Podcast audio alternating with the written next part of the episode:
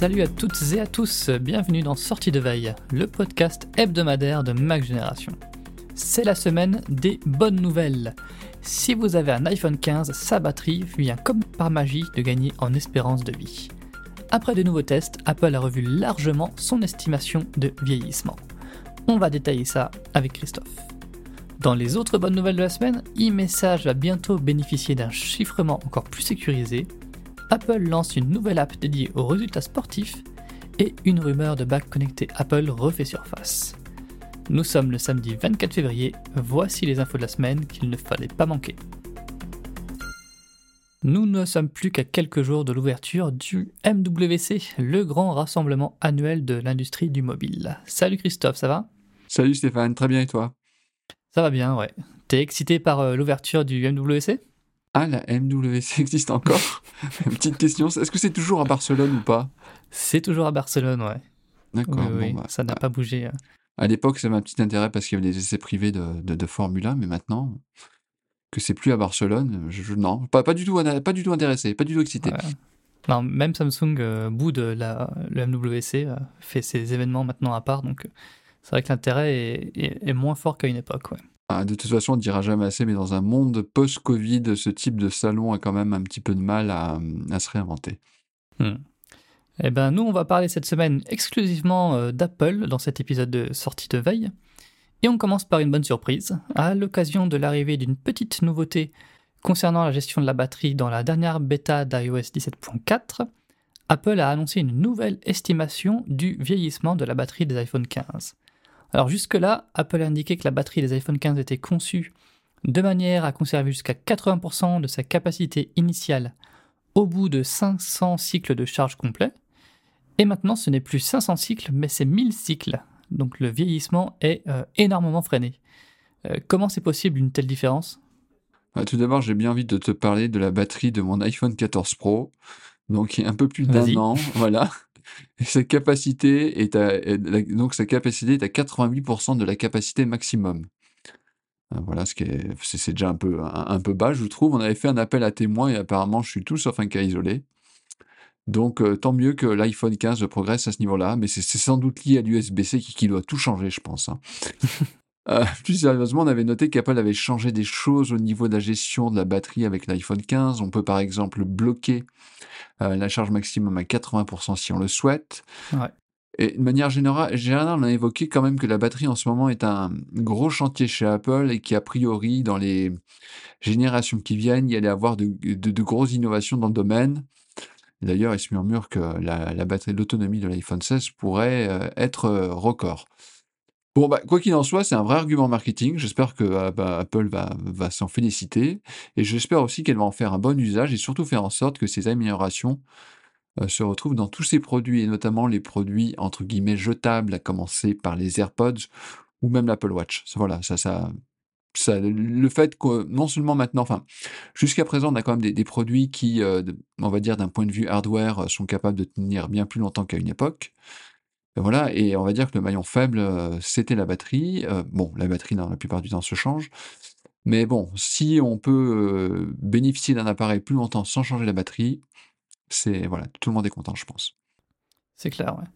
Et donc Apple a réévalué l'autonomie, enfin la, vieillesse, on va dire, de la batterie de l'iPhone 15, mais elle est en train aussi de, de refaire des tests sur les iPhone 14 et les précédents. Donc peut-être qu'avec un peu de chance, dans les, dans les semaines ou les mois à venir, on va avoir aussi une, une meilleure estimation du vieillissement des, batteries des, iPhones précédents et peut-être des autres bonnes surprises comme ça, on, va voir ça.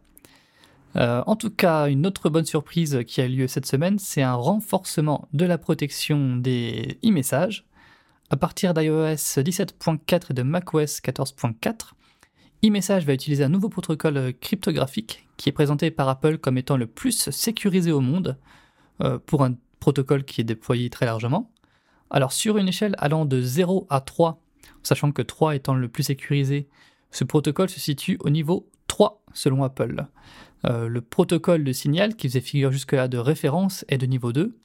Alors euh, Apple parle d'un protocole post-quantique. Euh, qu'est-ce qui va changer pour nous ce protocole, Christophe? Ah, quantique, ça claque, hein je pense qu'il faut retenir avant tout, c'est, enfin en tout cas l'intérêt de ce nouveau protocole, c'est qu'il a été conçus pour rendre impossible la vie des pirates qui récupèrent des données et qui ont en théorie tout le temps devant eux pour les, déchiffrer. D'ailleurs, le, terme quantique euh, qu'Apple utilise fait allusion à cela. Euh, l'informatique quantique, elle est censée en théorie pouvoir faire voler en éclats les systèmes de chiffrement actuels.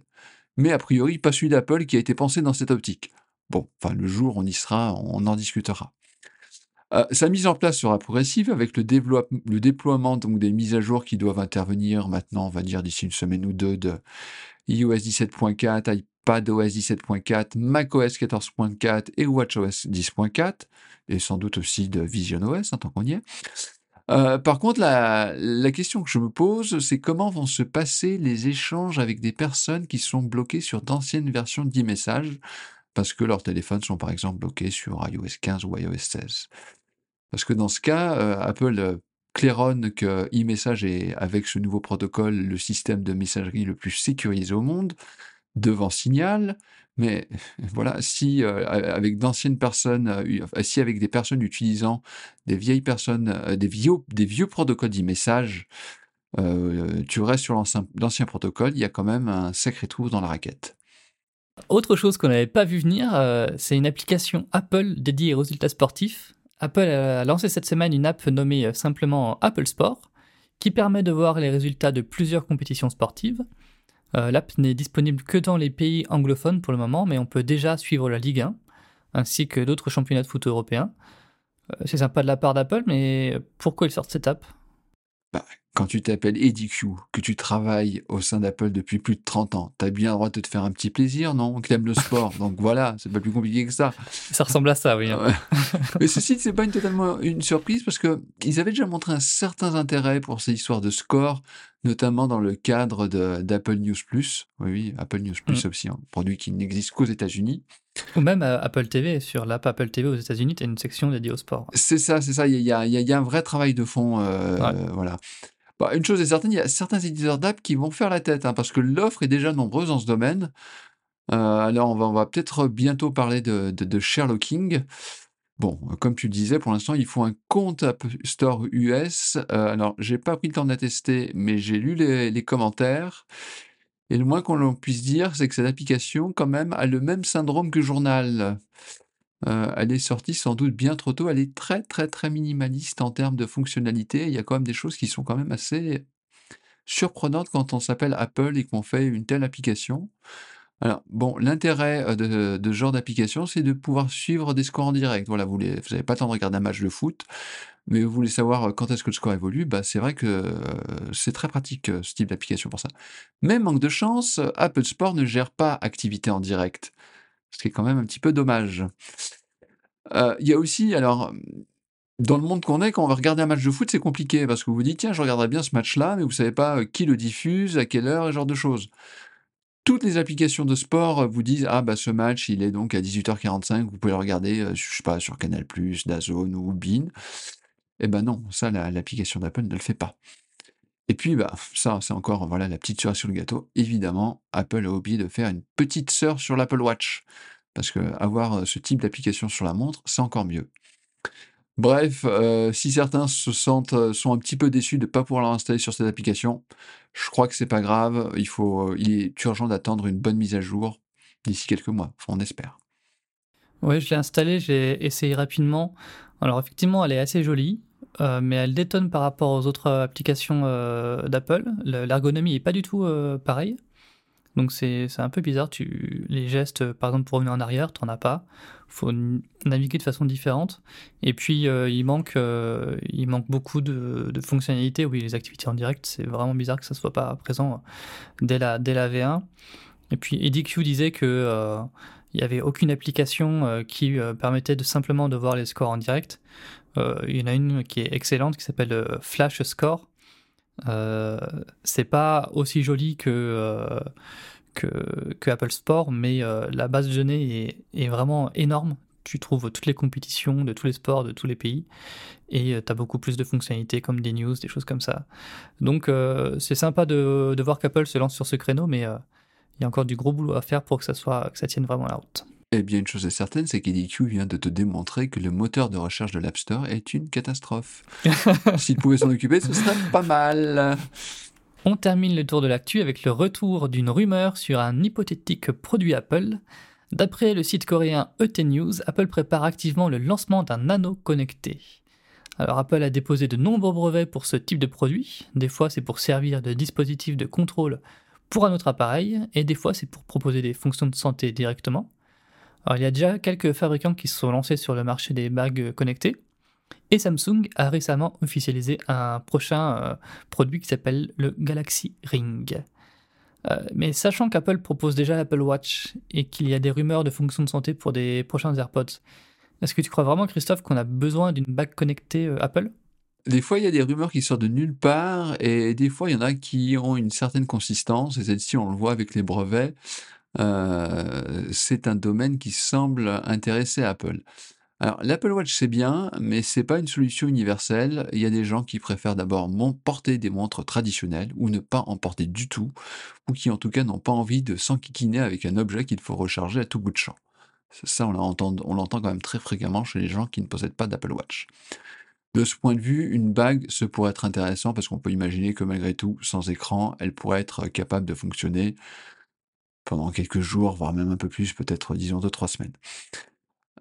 Après, je pourrais te dire la même chose pour la bague que pour la montre. Il y a des gens qui ne veulent pas porter de bague non plus. Euh, euh, parce que c'est embêtant quoi. Oui, oui, oui, ah bah, mais, voilà, mais il y a peut-être des gens qui malgré tout veulent euh, suivre un petit peu leur santé, ils se disent ouais c'est peut-être moins envahissant qu'une montre, c'est possible. Ouais.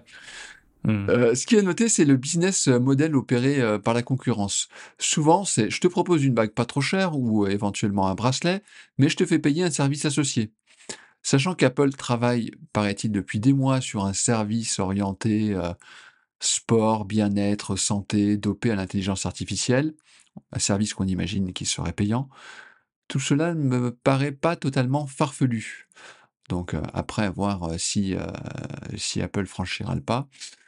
Mais je pense que c'est quelque chose à, à, ne pas perdre de vue. Ce qui m'intéresserait de voir, c'est est-ce qu'ils vont arriver à faire c'est soit l'Apple Watch, soit l'Apple Ring, soit est-ce qu'ils vont être euh, malins et, vicieux de faire. Ce qui est encore mieux, c'est de porter à la fois une Apple Watch et une bague Apple.